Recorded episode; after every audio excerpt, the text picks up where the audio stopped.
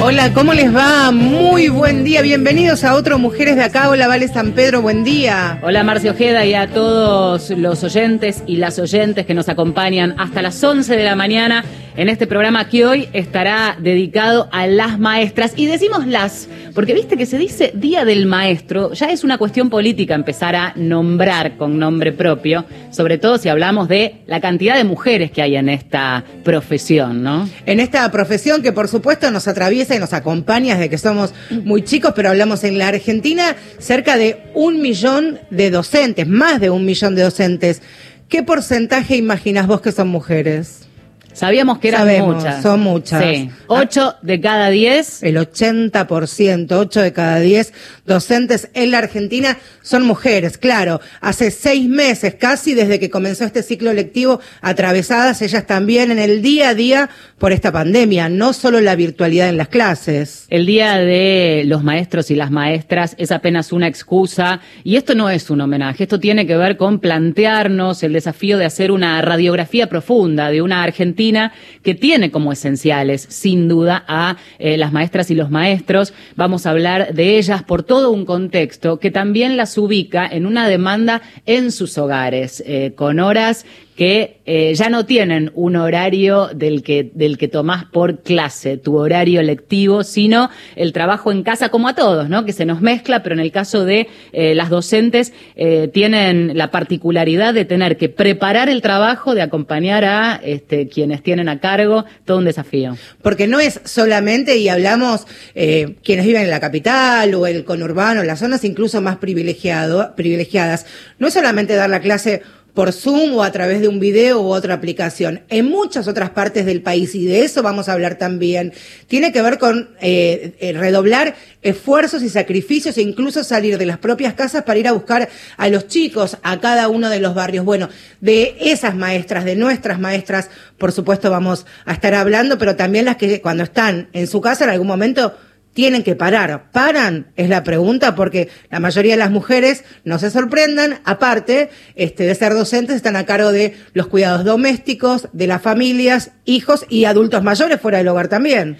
Un poco de todo eso es que nos propusimos hablar. Si quieren ya se pueden ir comunicando arroba mujeres 870. La primera eh, de nuestras notas va a tener que ver con eh, justamente un interesante trabajo que hizo la CETERA, la Confederación de Trabajos de Trabajadores de la Educación en la Argentina representa a más del 40% de los maestros del país. Es interesante ver de qué manera se han conectado con esos docentes y cada una de las respuestas que ponen de manifiesto de qué modo están trabajando, ¿no? Estas encuestas que hacen las centrales de los trabajadores que representan a los docentes en cada una de las provincias y a nivel nacional, más o menos está mostrando estas, estas mismas fotografías, estas mismas postales, no solamente los porcentajes de las docentes y los docentes representados, sino en una realidad bien dispar, por supuesto, lo que tiene que ver con eh, la educación pública y la privada, pero queremos saber principalmente una imagen bien federal de cómo están principalmente las mujeres, las docentes, las maestras en nuestro país. Ahora sí, eh, Noemí Tejeda es la secretaria de Salud Laboral de la CETERA. Noemí, buen día. Valeria San Pedro, Marcela Ojeda, aquí en Mujeres de Acá. ¿Cómo te va? Hola. Hola Valeria, hola. ¿Cómo están? Bien, todo muy Marcela. bien. Bueno, queríamos principalmente, Noemí, esta primera pregunta que nos, que nos acerque es una, una postal, o en realidad varias postales de esta película que están viviendo principalmente las maestras en nuestro país. Bueno, la verdad que el esfuerzo de maestras y profesoras en todo el país es enorme, quizás no tan visibilizado como los trabajadores y trabajadoras de, la salud, pero la verdad es que, bueno, siempre lo decimos, de la noche a la mañana y a partir de marzo eh, el trabajo docente se sostiene en la virtualidad. Eh, la docencia es una, un trabajo esencialmente y principalmente eh, ejercido por mujeres eh, y bueno, nosotros eh, incluso tenemos, sabemos que es más de un 70%, e hicimos una encuesta que abarcó a todas las provincias del país eh, bueno, la encuesta la contestaron el 84% de mujeres, de las cuales el 60% tienen hijos, hijas menores a cargo. Con lo tanto, el trabajo docente, a, la par del trabajo docente, hubo que sostener eh, la, mm, el cuidado de, de, nuestros hijos, hijas, incluso de, de las personas mayores a cargo también. Y mientras, eh, bueno, eh, mantener ese trabajo virtual eh, o a distancia, el trabajo de educar, eh, que no es poca cosa, y en una situación absolutamente inédita, porque obviamente la masividad de la escuela pública en la presencialidad no puede trasladarse a eh, la atención en la virtualidad porque no estaban preparados ni había las herramientas pedagógicas que deberíamos haber tenido para, para poder ejercer este trabajo en virtualidad. Así que la verdad que esa situación da cuenta eh, cada día de, del esfuerzo y de la sobrecarga, nosotros le llamamos sobrecarga laboral, y eso, bueno, tiene, acusa recibo en la salud de nuestras compañeros y compañeras, el cansancio, el estrés, el agobio, eh, esto es lo que nos, nos, de alguna manera nos, nos acusaban en esa encuesta, que además obviamente mantenemos reuniones virtuales permanentemente en todo el país eh, con los distintos sindicatos de base y esa ha sido una, una constante. Noemí, eh, eh, tamaño desafío intentar no perder el año, era la pregunta que muchos padres y madres nos hacíamos cuando la pandemia nos sorprendió a todos. Adaptarse, el mayor desafío, también en un contexto en el que no estábamos habituados. Ahora, em, vamos a desglosar algunos datos de, de la encuesta que, que ustedes nos acercaban, la que estuvieron trabajando y tantos docentes respondieron, enfocados en eh, lo que nos interesa, que es la mayor porción que que tiene eh, el cuerpo docente en la Argentina, que es mujeres, el 39% leía tiene eh, el salario docente por único ingreso del hogar. Eh, y entendemos que esto supone también tratar de sostener el hogar con un salario que de por sí venía peleándose y que en general no alcanza. Sí, bueno, eso es un dato muy fuerte en relación a, ese es solo el que sostiene, digamos, el, que sostiene el hogar. Si nosotros sumamos único ingreso y ingreso principal son más del 70%. Mm. Y lo que queda, o sea, que sostienen el hogar, ¿eh? la familia, y lo que sí queda claro ahí, que a medida, si nosotros cruzamos ese dato con, los, con, con la cantidad de horas que trabajan, que serían las presenciales que nosotros decimos en, el, en la jerga docente, la declaración jurada, es decir, cuántas horas tenemos que cumplir eh, excediendo eh, en algunos casos el 40, las, 40, las 40 horas de trabajo presenciales. O sea, a medida que esa compañera eh, es, si es sostén del hogar, eh, trata de trabajar y tiene muchísima cantidad de horas cátedra o doble turno en primaria o un cargo en primaria y un cargo en, en, en secundaria. Es decir, tratan, como son únicos sostén, de tener más de un cargo porque lo que vos decís, lo que está claro es que el salario es absolutamente insuficiente y en la mayoría de las provincias del país por debajo eh, del, del, valor de la canasta familiar y en algunas provincias además con problemas para el cobro de los salarios. Ahora, dos cargos que es más o menos el promedio de la mayoría, ¿cuánto reporta en plata hoy?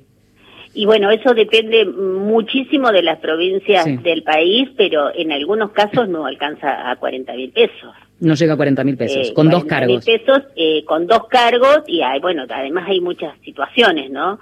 Eh, bueno, el, el, país es, eh, tiene, la, digamos, las jurisdicciones tienen en algunos casos restricciones para un segundo cargo o en el segundo cargo, como en caso de San Luis, se cobra menos. Pero bueno, rondamos en, en, en, un sueldo muy bajo que no alcanza al valor de la canasta familiar. Eh, así que la verdad, y eso estamos hablando, dos cargos de un maestro de grado, eh, en algunos casos son cuatro horas presenciales, o sea que estamos hablando de ocho horas si estuvieran yendo a la escuela, Igualmente, desde el trabajo en la virtualidad, todo ese horario, digamos, de porción de horario que se iba a la escuela, se está trabajando en la casa. Y además hay que sumarle el tiempo que nosotros decimos invisibilizado, que es el tiempo que necesita cada compañera para armar la clase, que acá hay un doble esfuerzo, porque está claro, si ustedes vieron la encuesta, que obviamente no había una, una formación para general, porque bueno, el gobierno macrista discontinuó lo que había sido el programa Conectar Igualdad, que era maravilloso y tenía tres dimensiones, no solo era la entrega de las NEDU para los chicos y para los, las chicas y chicos y los dos, sino para los docentes y, docentes y, y las docentes, también tenía toda una parte de formación y de utilización de la herramienta de las nuevas tecnologías, ¿no? Eh, bueno, nos encontró que ahí está claro, se da cuenta de que la gran mayoría eh, no tenemos formación para el trabajo en la virtualidad, no lo teníamos para lo que exige la etapa. Noemí, acerca de eh, la encuesta que, como decía Valeria, representa 16.000 trabajadores eh, docentes y las docentes de, de todo el país, eh, las principales problemáticas que están atravesando los y las maestras y los profesores también, el segundo punto y el más importante también, aparte de lo que es la convivencia con las tareas y las demandas domésticas, también esto que vos hacías referencia, la falta de problemas de conectividad a Internet, este, o sea que es sumado a eso también un altísimo porcentaje que están conviviendo con niñas, niños y adolescentes, sumado también a acompañarnos en la escolaridad virtual de sus propios niños también. Claro, tal cual, ese es el punto. Eh, digamos, por un lado tenés, acusás, eh, la falta de herramientas, es decir, los, los y las compañeras tuvieron que poner absolutamente todos su, su, los bienes personales, computadora, teléfono, eh, acusa de que hay un casi un 30% en todo el país que directamente docentes no tienen computadora y otro porcentaje importante que si tiene una computadora la tiene que compartir. O con su o con su compañero o compañera o con los chicos en la edad escolar, las chicas que tenían que que tienen que hacer las tareas virtualmente. Entonces, y encima sumarle el problema de, eh, de la mala conexión o falta de conectividad. Es decir, en algunas está claro que más del 50% del país está con problemas de conectividad. Es decir, esto no es, se, se agrava en las zonas rurales y en las zonas de asentamientos o de barrios populares. Pero en todo el país hay problemas serios de conectividad. Entonces, todo esto es lo que suma a una tarea doblemente estresante, porque y, y, que además tiene que adaptar los horarios a cualquier horario, por eso nosotros en paritaria exigimos mucho y nos pareció bueno aquel acuerdo que al que llegamos el 4 de junio de ordenar la jornada laboral, de ponerle un límite a la jornada laboral para este que se pueda ejercer el derecho a la desconexión y el descanso. Ahora, en la práctica eso es muy pero muy difícil porque si a vos te anda mal internet o el wifi que tenés en tu casa, yo estoy en La Pampa y, y, y, y te anda mal y bueno, tratás de, de, hacer la conexión en cualquier otro horario del día en que volvió eh, la conectividad, la conexión. O sea, esto es eh, una situación muy, pero muy eh, compleja eh, que afecta eh, a los trabajadores y trabajadoras nosotros estamos pidiendo, por eso la, la decisión de, de, de, Alberto Fernández, del presidente de la Nación, en relación a, a, a tomar como servicio la, esencial la conectividad es fundamental, porque si no, no hay posibilidad de que este no es un año normal, está claro, no es ni un año normal ni para el país ni para el mundo, ni, ni siquiera tenemos todavía una perspectiva hacia adelante. Cuando estará la vacuna y cuándo esto podrá ser de otro modo, pero lo cierto es que las mujeres en la docencia hemos eh, tenido eh, un impacto muy fuerte de una, eh, como decimos nosotros, una nueva condición de trabajo que exige eh, una nueva organización del trabajo docente y unas condiciones de trabajo mejores que de alguna manera trabajen sobre esta perspectiva de género que hablamos de ponernos de alguna manera una una una protección en relación a la, a la prevención porque mire yo yo si me permiten no sé el tiempo pero quiero dar un ejemplo soy de la Pampa y discutimos en paritaria el tema de un eh, hay hay un hay una resolución a que parte de lo nacional que habla de eh, una palabra que es dispensa es decir aquella compañera que tiene hijos o hijas a carga, a cargo también puede correr para el compañero, obviamente, eh, está eximido de ir a trabajar. Pero la verdad es que no pudimos en la discusión paritaria avanzar acá en La Pampa, no estoy hablando a nivel nacional, en que esa compañera dejara de trabajar. El, el, el Estado le exige que siga con la virtualidad. Hmm. Eh, y bueno, y la verdad que el problema es justamente la yuxtaposición, eh, lo que vos decís, la yuxtaposición entre eh, la seguir acompañando a, nuestros hijos en la tarea escolar, en el cuidado y a su vez estar atendiendo y armando las clases y atendiendo casi personalmente en la vinculación con cada uno de los totalmente, Totalmente, No debería ser una licencia un derecho, una licencia. Estamos hablando con Noemí Tejeda, que es secretaria de Salud Laboral de la CETERA, el gremio que nuclea a gran parte eh, de los trabajadores en la educación en la República Argentina. Em, también quería preguntarte, la realidad de la pandemia nos golpea a todos, a todos los sectores. ¿Debe haber bajas en el sentido de eh, maestras, maestros que se han contagiado el COVID, que tienen que necesariamente aislarse, tener la computadora en casa con, un, eh, con una situación de salud, eh, no implica que tengan que estar trabajando. ¿Cómo van resolviendo esto y cómo se han acomodado ahora a seis meses en donde el aprendizaje fue un poco a los tumbos, pero todos hemos aprendido algo? Hoy, ¿cómo estamos parados? ¿Cómo sienten ustedes después de este testeo a nivel nacional que han hecho, que están los docentes para hacer frente a lo que resta. Conversábamos antes de arrancar el programa. Seguramente terminemos el año cada uno en su casa todavía, por lo menos respecto de las clases. ¿Cómo estamos a nivel país? Y sí, estamos muy complicados porque a nivel país está claro la información que tenemos, este, es, este, el, virus el, está difundiéndose ahora en todas las provincias del país. Mm.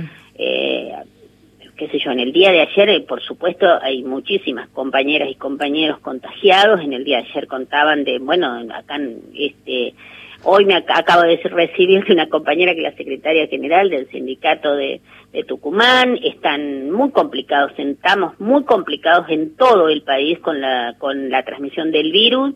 Eh, lo que se hace es, eh, justamente estábamos hablando, estamos pidiendo alguna, una, en algunas provincias, en caso de Santa Fe se ha reconocido una licencia especial para los eh, los y las compañeras que tienen COVID. Eh, obviamente, si no están, están con, ejerciendo la, la, el derecho a licencia por enfermedad, el tránsito de la enfermedad, como ya sabemos, eh, también exige esto también, digamos, hemos tenido muchas dificultades porque tanto por COVID como por cualquier otra enfermedad, este, se, debe pedir una licencia por enfermedad, porque el hecho de que aún transitemos un, el COVID, la COVID o cualquier otra enfermedad sin tener síntomas fuertes, este, nos, nos, nos eh, desestabiliza, es decir, una situación de mucha angustia, tanto para el docente como para la familia, la docente que lo vive. Entonces estamos pidiendo eso, que el derecho a licencia también implique el derecho a la cobertura del suplente respectivo, porque si no, eh, lo que ha pasado es que como no se va a la escuela, en muchas provincias, la gran mayoría, no ha habido continuidad en poner el reemplazo a ese docente, en la suplencia. Y entonces en realidad terminan trabajando estando enfermos. Así que bueno, se están mirando además aristas que tienen que ver con, bueno, con cómo ayudar y cómo apoyar eh, el tránsito de la enfermedad eh, en cada uno de los compañeros que tienen que aislarse, en el mejor de los casos, que no tienen síntomas fuertes, aislarse en sus casos, cuando ya tienen síntomas tienen que estar aislados en, en distintos hospitales, este, pero bueno, eh, tenemos que estar discutiendo a veces hasta lo elemental, que es que le pongan suplentes a sus compañeras y compañeros que se enferman. Y en eso estamos tratando de avanzar en que haya una licencia especial, tratando de buscar que las organizaciones en todo el país, luchando que las organizaciones en todo el país, las, las jurisdicciones, los gobiernos pongan suplente. Eso es un tema muy grave porque si no hay suplente no hay quien atienda ese grupo de estudiantes. Y, y, hay que tener más inversión en educación. Está claro que así como se invierte en salud y se invirtió en salud para por lo menos mitigar esta esta situación tremenda que que, que, atravesamos, también en el área de la salud pública hay que invertir y en más puestos de trabajo que acompañen incluso, porque la mínima vuelta a algunos sectores de estudiantes implica un, un, un enorme esfuerzo. O sea que, bueno, estamos trabajando en avanzar en derechos, en mejorar esas condiciones, en que haya menos cantidad de horas eh, que, eh, que, se le exija en la, en, la, vinculación concreta con los estudiantes para poder también hacer ese otro trabajo organizativo de y de seguimiento y de también de organización institucional en cada escuela. La verdad que es una situación difícil, difícil, difícil, pero bueno, estamos defendiendo la educación pública, defendiendo al derecho de los trabajadores y trabajadoras y fundamentalmente el, el agradecimiento enorme a los docentes y las docentes de todo el país. Noemí Tejeda, secretaria de Salud Laboral de la CETERA, fuerte abrazo y muchas gracias. Gracias. Gracias a ustedes, chicas. Muchas Un fuerte abrazo y bueno, nos seguimos escuchando. Gracias. La música en Mujeres de Acá.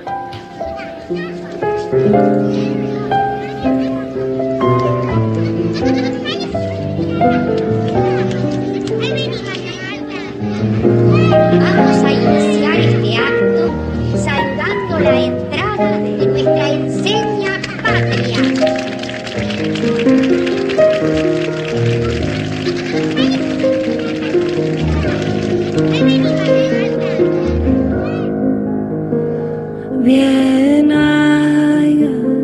Niña Rosario,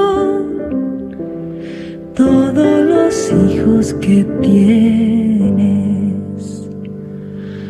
millones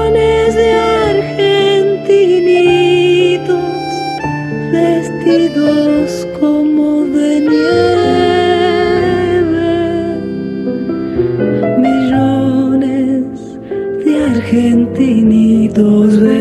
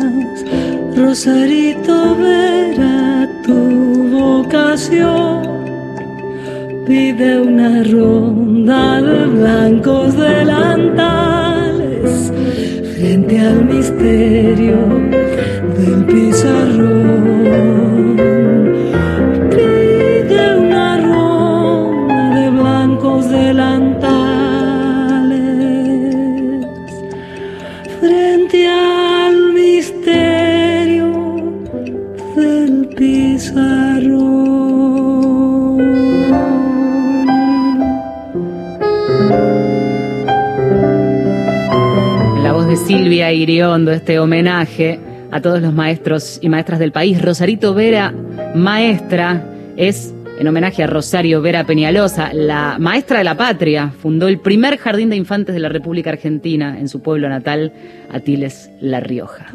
Oficio, qué lindo oficio, magia del pueblo en las aulas. Mujeres de acá, Marcela Ojeda y Valeria San Pedro, por Nacional.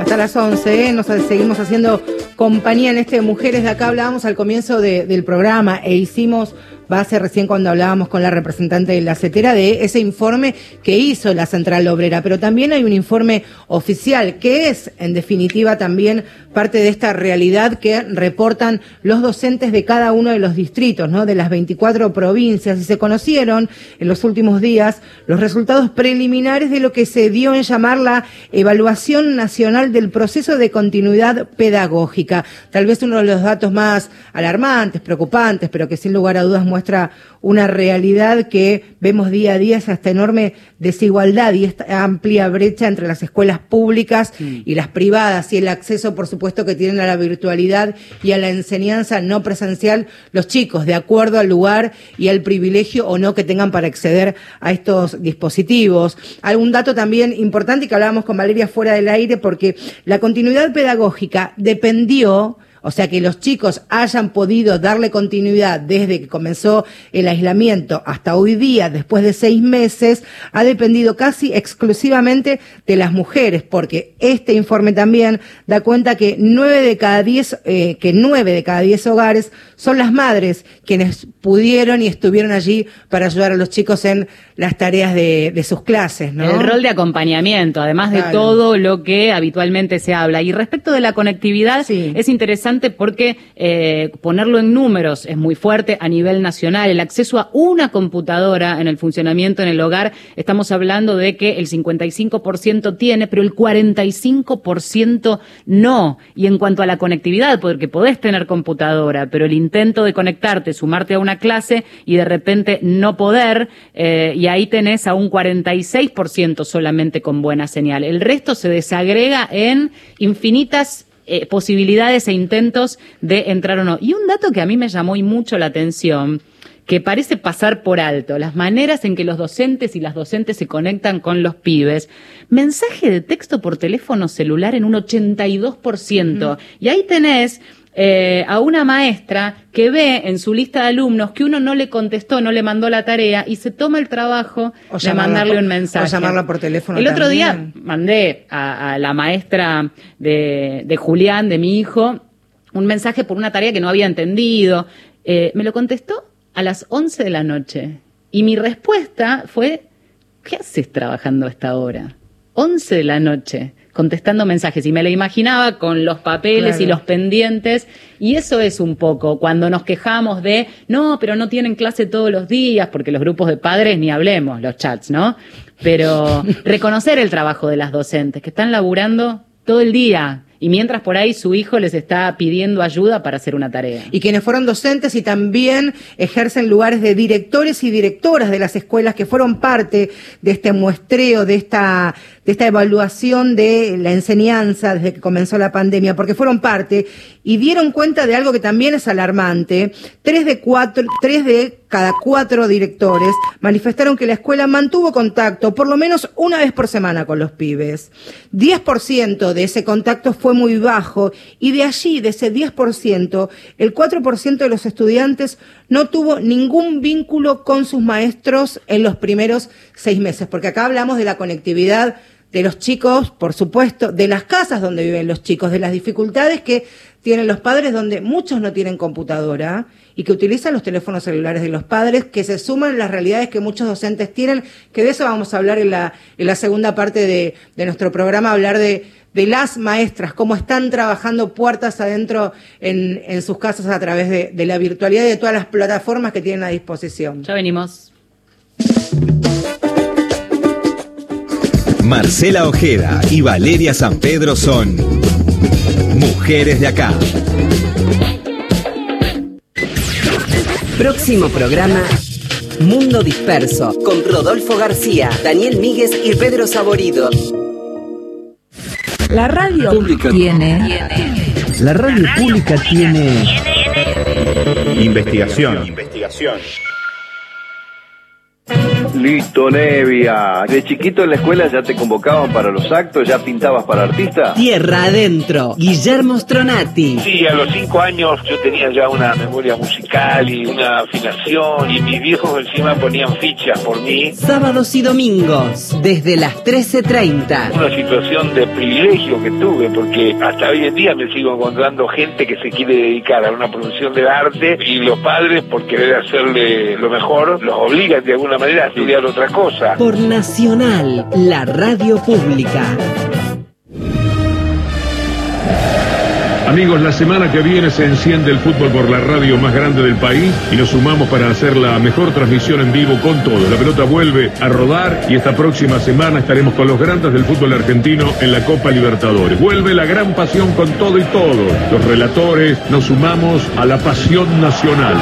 Nos escuchamos por la radio pública. Marcela Ojeda y Valeria San Pedro Están en Nacional. la radio pública.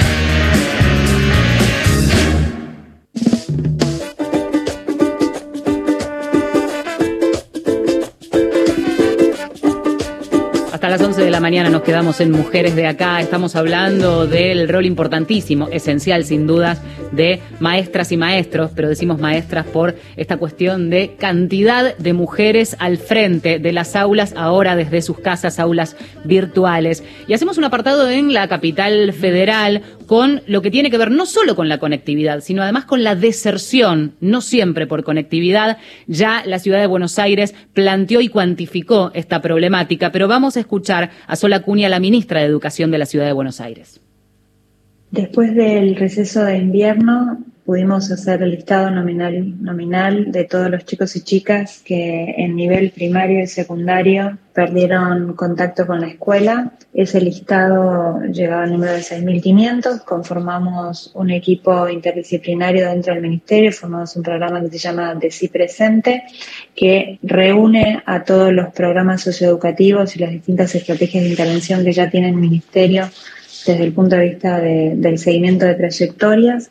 Además se conformaron dos mesas eh, intersectoriales, una con organizaciones de la sociedad civil que trabajan territorialmente y otra mesa con distintos representantes de los organismos de gobierno que tienen intervención en territorio y acción social. Ahí participan Desarrollo Humano, el Ministerio de Desarrollo Humano, el Instituto de la Vivienda, el Ministerio de Salud, el Consejo de los Derechos eh, fundamentalmente. La primera tarea que se realizó es eh, el llamado a cada una de las familias para identificar si los números estaban correctos y eh, corroborar domicilios en los casos en los que no se pudo contactar a las familias porque se cambiaron los teléfonos o estaban mal los números, se hicieron cruces de base de datos con desarrollo social y con otras bases que del gobierno para poder consolidar eh, los contactos y poder llegar a las familias. Se diseñaron los seguimientos de trayectoria y las estrategias para cada uno de los casos y se empezó a contactar a cada familia y entender cuáles eran los recursos del Estado que necesitaban. En muchos casos eh, los problemas tenían que ver con situaciones de aprendizaje, en otros muchos tenían que ver con situaciones sociales que debían ser abordadas por, por otros órganos de gobierno. Hoy estamos en la instancia del diseño de las estrategias individuales para cada uno de los chicos y chicas para que puedan retomar su vínculo con la escuela desde distintos lugares. Una de las situaciones más frecuentes que nos encontramos eran chicos que iniciaban el ciclo, es decir, empezaban primaria, primer grado o iniciaban el primer año del secundario, con lo cual la escuela no tenía un contacto previo con la familia, no conocían, no tenían vínculo, no eran parte de esa comunidad educativa y por eso eh, se, había, se habían distanciado. En muchos otros casos, como decía anteriormente, tenía que ver con problemas de aprendizaje y dificultades por parte de las familias para acompañar en esas situaciones particulares y por eso para cada caso eh, la estrategia de, de, acompañamiento de trayectoria es particular y además hemos diseñado sistemas de seguimiento para poder entender que estas trayectorias y que estos planes específicos se puedan ir cumpliendo.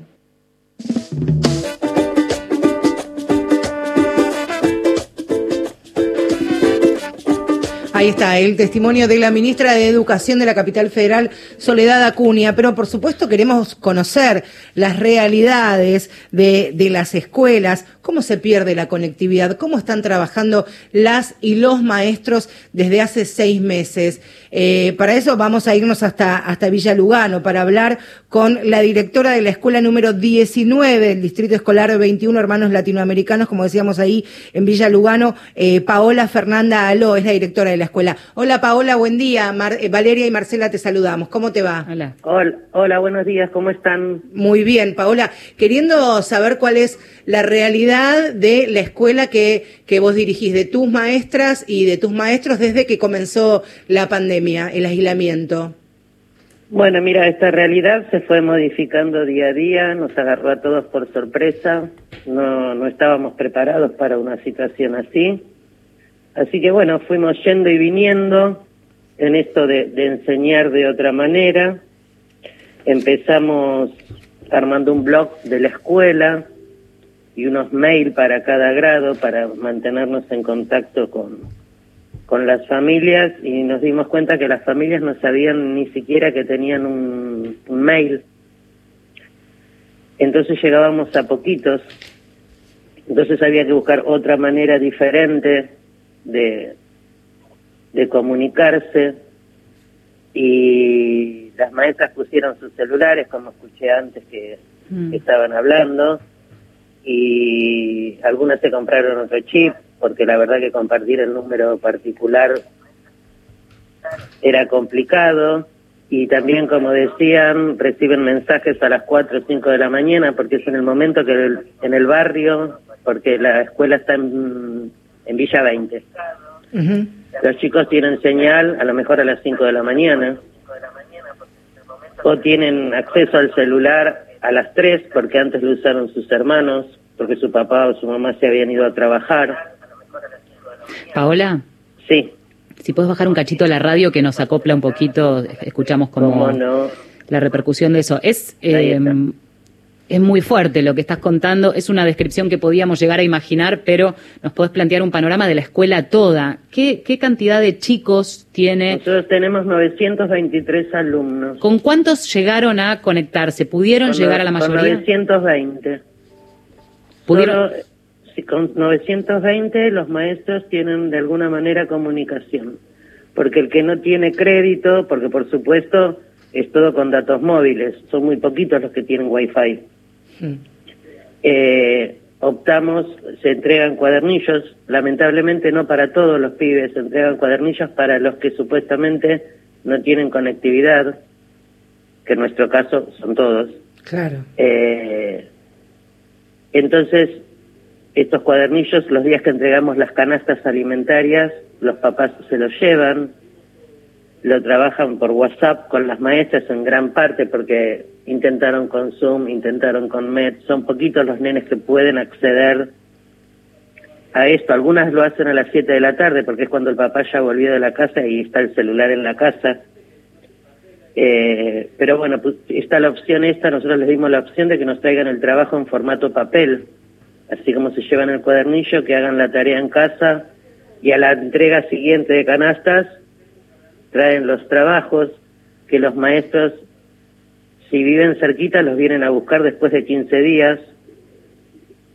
Nosotros los dejamos en la escuela aislados, digamos y los maestros se acercan a buscarlos o le sacamos las personas que vamos a entregar las canastas fotos a cada hoja de cada trabajo de cada pibe y se las reenviamos a las maestras para que los puedan corregir y para que le puedan hacer una devolución a los chicos y a las familias. Es un trabajo La hormiga, verdad- es un trabajo la verdad hormiga es un enorme. trabajo titánico. Como yo se lo dije en alguna oportunidad a las autoridades, el trabajo que están haciendo los maestros, los directivos y los supervisores de la ciudad de Buenos Aires realmente es maravilloso. Paola, cuando comenzamos esta, esta conversación, eh, porque también uno tiene que enseñar a los chicos, seguramente pienso en las escuelas más privilegiadas eh, y que sus alumnos, por supuesto, tienen acceso a plataformas, celulares, eh, eh, tablets y demás. Pero acá ustedes, aparte de acompañar a los chicos, también tuvieron que enseñar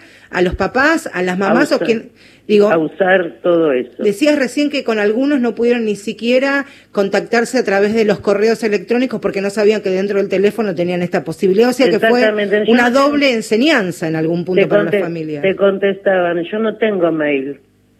Entonces las maestras tenían que explicarle que si tenían WhatsApp, inevitablemente tenían un mail. Entonces, bueno, enseñarles a los papás a buscar dónde estaba el mail, enseñarle a los papás, sobre todo a los más chiquitos, ¿no? Porque los más grandes, bueno, podían aprender a hacerlos, pero a los más chiquitos enseñarles a descargar un Word, enseñarles a descargar un PDF, eh, tratar de buscar cuál era el programa que menos datos le iba a consumir si lo si lo bajaban. Eh, la verdad que los maestros trabajan muchas más horas de los que trabajan yendo a la escuela. No, es que queda claro por todo lo que estás describiendo. Lo que Eh, pensaba también es que hay lugares que son justamente los lugares más difíciles, eh, más golpeados económicamente, incluso por distintas razones y no necesariamente por querer abandonar la escuela, tienen tantos este, problemas que resolver antes que mandar quizás a los chicos o a buscar el a- cuadernillo que Yo te, te voy a contar esto. Yo en la escuela hubo muchos casos de niños y familias contagiadas por COVID. Y la preocupación de los papás era, señor, no te puedo mandar la tarea porque estamos aislados en un hotel. cuando salgamos te mando todo. O sea, eh, para las familias de mi escuela y de todas las escuelas del distrito, por lo que me dicen y cuentan los compañeros directores de otras escuelas, los papás están trabajando codo a codo con la escuela en beneficio de sus pibes. Eh, y realmente ese es un reconocimiento, así como lo hice hace un rato de los maestros y maestras, lo tengo que hacer de las familias de mi escuela. Me imagino que te resulta Eh, también, digo, en lo personal. ¿Cuánto hace que sos directora, que sos docente? ¿Qué te que pasa soy con esta situación? Hace 33 años. Mm. Que soy directora de esta escuela, tres. ¿Te emociona, te angustia? ¿Qué te pasa con esta situación? ¿Cómo la sobrellevas? Mira, al principio me angustiaba no saber de los pibes, no tener cómo llegar, eh, llamar a las promotoras de educación para ver si por favor ellas de alguna manera podían saber algo de los niños. En un, ahora más o menos se calmó, pero en un momento era todos los días una, dos o tres alertas de, de niños contagiados y realmente eso era angustiante. Era una situación que desbordaba porque no estábamos ahí no estábamos ahí para acompañarlos. Podíamos estar a través del teléfono, sí, pero no es lo mismo, no es lo mismo. Eh, y sí, me preocupa y sí me angustia, pero también sé que estamos todos convencidos de que estamos trabajando y de que lo hacemos de la mejor manera posible y que no tengo ni un maestro, ni un auxiliar, ni ningún compañero del equipo de conducción que no esté atento desde que empieza el horario laboral hasta que termina. Y a veces después. Eh, nosotros nos encantaría volver. Sería muchísimo mejor volver. Es nuestro lugar, este es el primer año en 33 que no pasó el Día del Maestro en la escuela. Pero en estas condiciones no se puede en estas condiciones de tanta circulación de virus y lo entendemos y por eso ponemos todo nuestro esfuerzo para que todos nuestros pibes eh, sigan sosteniendo el vínculo, con la, el vínculo con la escuela más allá de la tarea. Paola, de la tarea. La verdad es que nos emociona, nos da un orgullo enorme tener docentes como vos sosteniendo la escuela pública.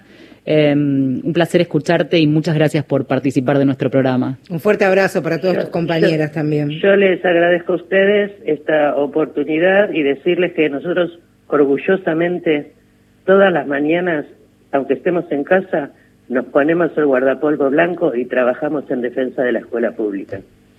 Gracias. No, no es nada, gracias, gracias, a ustedes. Muchas gracias. Un abrazo.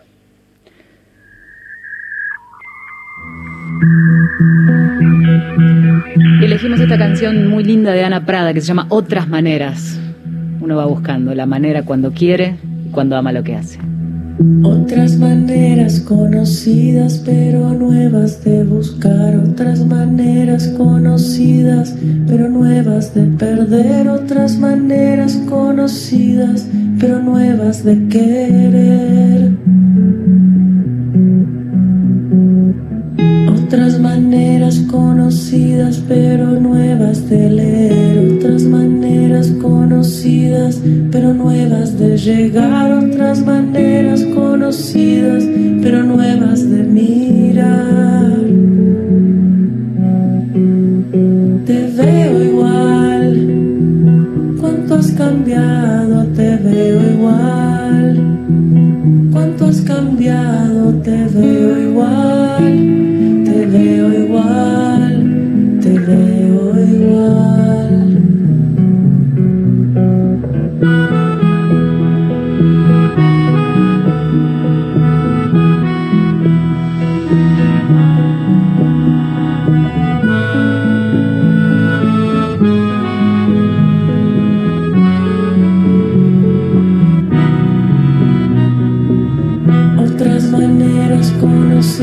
pero nuevas de extrañar, otras maneras conocidas pero nuevas de pedir, otras maneras conocidas pero nuevas de sentir. Otras maneras conocidas pero nuevas de cumplir, otras maneras conocidas pero nuevas de llorar,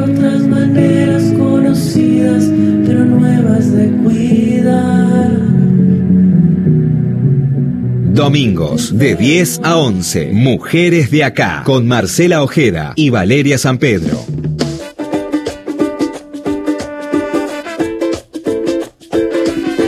Hay que dejarnos calladas a nosotros. Hay que dejarnos calladas. Recién le mandé un mensaje a Paula, le digo, pocas veces con Valeria nos quedamos calladas y nos miramos y ninguna puede eh, este, tomarse una bocanada de aire para seguir. Y bueno, cuando escuchamos a gente que, que nos conmueve y no- nos emociona, está, está buenísimo que pase eso. Eh, vamos a viajar, ¿te parece? ¿Vale? Obvio, sí. Dejamos aquí la, la capital federal, ya hicimos base en Lugano, vamos a hacer algunos kilómetros más, porque claro, hablábamos de los llamados telefónicos, WhatsApp, mensajes de texto, correos electrónicos, videos, audios, plataformas más, más sofisticadas que creo, no sé si nosotras hoy nos podríamos acostumbrar a utilizarlas.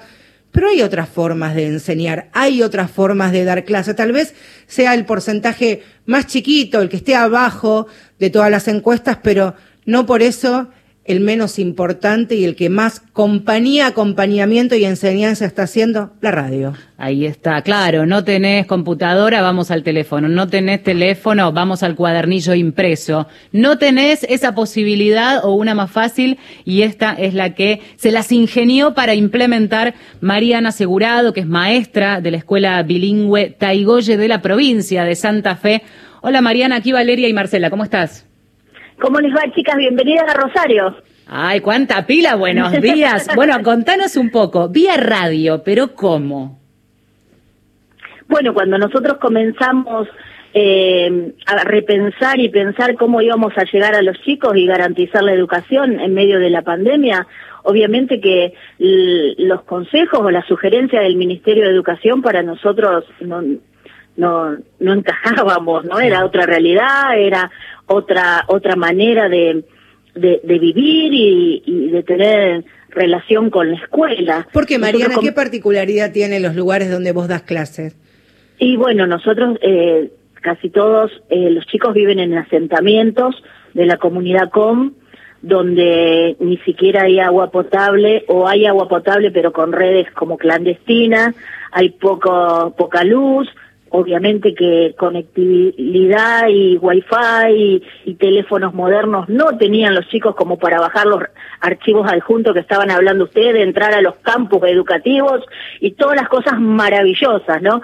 Que muchos chicos pudieron acceder, pero en nuestro caso estábamos limitados a la fotocopia cada vez que ellos venían una vez a la semana a buscar, no los chicos, los papás, el bolsón que, que, que la escuela proporcionaba para, ya que no había comedor, llevaban un bolsón de, de alimentos para los hogares. Y bueno, cuando luego se, se hacen, todo se, se, se puso más complicado, por lo menos en la ciudad de Rosario, ya no se abrían los, los kioscos, ya no se abrían la- las fotocopiadoras. y no, esto también es una realidad, no todos los docentes tienen impresora, no todos los docentes tienen eh, tinta, papel para, para fotocopiar actividades para 30 alumnos. Eh, se puso difícil y fue ahí cuando nosotros como institución, tanto los directivos, los maestros idóneos que juegan un gran papel dentro de nuestra escuela porque es una escuela intercultural bilingüe, no solo está el maestro como ellos le dicen los Rojek, o maestro blanco, sino que están los maestros de su cultura, de su cosmovisión, aquellos que garantizan, ¿no es cierto?, que su cultura siga, siga estando vigente y más viva que nunca. Y fue así que, mm, así como una mamá que tiene pocos recursos, mira la heladera y dice, tengo una papa, un huevo y una cebolla y inventa una tortilla improvisada, así hicimos nosotras, ¿no? Teníamos el centro de salud que estábamos luchando y trabajando un montón con, con todo lo que era dengue, porque teníamos un montón de casos de dengue dentro de la comunidad, se nos venía el, perdón, el coronavirus y se nos veía, venía también la imposibilidad de estar conectados o comunicados con los alumnos. Así que vimos lo que había en el barrio y nos acordamos de ella y la pusimos en valor. La 94.5 FM Cadocté.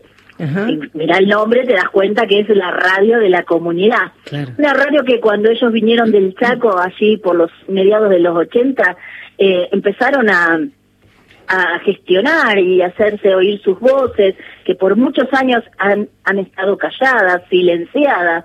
Eh, la radio les daba la, la posibilidad de, de, de encontrarse, le daba la posibilidad de, de, de reivindicar reivindicar, no me sale, perdón, de poner en, en valor nuevamente todos sus derechos, de, de comunicarse con sus paisanos, con, con, con la gente de la comunidad y organizarse. ¿Organizarse para qué? Para que sus niños tuvieran estas clases de escuelas, ¿no es cierto? Cuando llegan estos chicos del Chaco en los vagones de los trenes de carga y se arrojaban a los costados de nuestras vías, digo en Rosario, allí empezaron su, hacer sus asentamientos, ¿no? Como entre bolsas, me, me, me quiebro, ¿no? Entre bolsas de, de residuos y palos. Cuando estos chicos llegaban a las escuelas que en ese momento había en nuestra ciudad y en esa zona, obviamente que no, no había cupos para tantos chicos que vinieron de golpe, tantas familias que vinieron a sentarse aquí y, y muchos otros Mariana. directamente, sí. ¿Cuántos chicos tiene la escuela? Más de 400. Y dentro de dentro de nuestra ciudad tenemos eh, siete escuelas interculturales. No solo es el barrio Toba donde yo estoy, hay un montón de comunidades, comunidades de esta población. Me interesa re rescatar el trabajo que hicieron para, usando un medio que ya eh, se había convertido en un anclaje muy importante La como la radio, sí. utilizarlo, porque ahí sí ya sabías que todos iban a escuchar. Y ahí se organizaron clases, pero ¿cómo haces para aglutinar los contenidos de distintos niveles? ¿Cómo se organizó? Bueno, la única que iba a la radio era mi compañera aborigen y yo. Los demás compañeros participaban enviando por WhatsApp eh, distintos saluditos y las clases de ese día. Elegíamos una misma temática. Todos íbamos a hablar del mismo tema ese día, pero la complejidad la, estaba marcada por el ciclo al, a- al que íbamos apuntando. Por ejemplo, la seña del ciclo inicial, si hablábamos de Malvinas, eh, ella llevó, eh, propuso una canción y un juego con adentro, afuera, arriba, abajo, que es concerniente con Malvinas y los animalitos que, que allí habitaban. Después la otra seña del primer ciclo, un cuento sobre también los animalitos y, y, y todo lo que cómo se relacionaban y las características de las islas y ya después los, el segundo y el tercer ciclo ya de, de, de otra manera nosotros llegábamos a nuestros alumnos. Pero la familia aprendía la radio y todos eran de alguna manera educados. Todos eran recibían su porción para ese día de información o de saberes. Y bueno y juntamente con esta compañera que, que pone lo intercultural, que pone la cosmovisión, que pone el corazón y el espíritu de nuestra escuela, ¿no? Eh, pudimos tener ese día que arrancamos el 2 de abril un, compañero aborigen que, que había estado en, en, en la guerra de Malvinas y contando su experiencia en su propia lengua y luego tradu- traduciendo al, al castellano para que todos pudiéramos comprender. Mariana, no entendí, sí. Pensaba en la importancia de lo que significa, primero, una radio en una comunidad, segundo, que te hayan abierto las puertas, el lugar, su lugar, y segundo, que como Estado preexistente también pueda convivir su cultura, su día a día, sus raíces, su ser, Estado preexistente en esta comunidad, Toba, por ejemplo, que es la que vos das así clase, es, así este, es. pero que también puedan coexistir, pero siempre respetando su esencia y lo que son en definitiva, ¿no? Así es, porque ya te digo, no no había respuestas para para esta comunidad o para todas las comunidades de, eh, de la Argentina, ¿no es cierto? Porque si prendíamos el canal estatal, obviamente que eran contenidos. Te digo más, aún la propia prevención de cómo nos teníamos que cuidar estaba mal direccionado, eh, de alguna manera no, no, no tenía los códigos necesarios para que la población entendiera.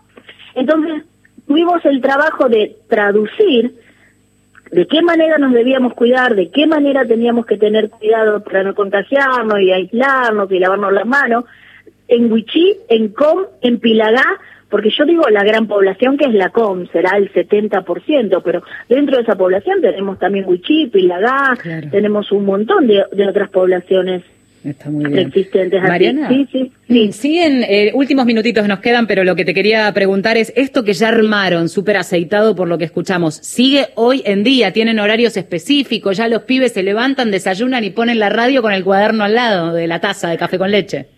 Así es, de, de 11 a 12 nosotros estamos con nuestro programa que se llama Contenidos y cuando arranca, arranca con un timbre. ¿Viste cuando vos llegas a la escuela y te toca el timbre para formar? Bueno, esto es igual.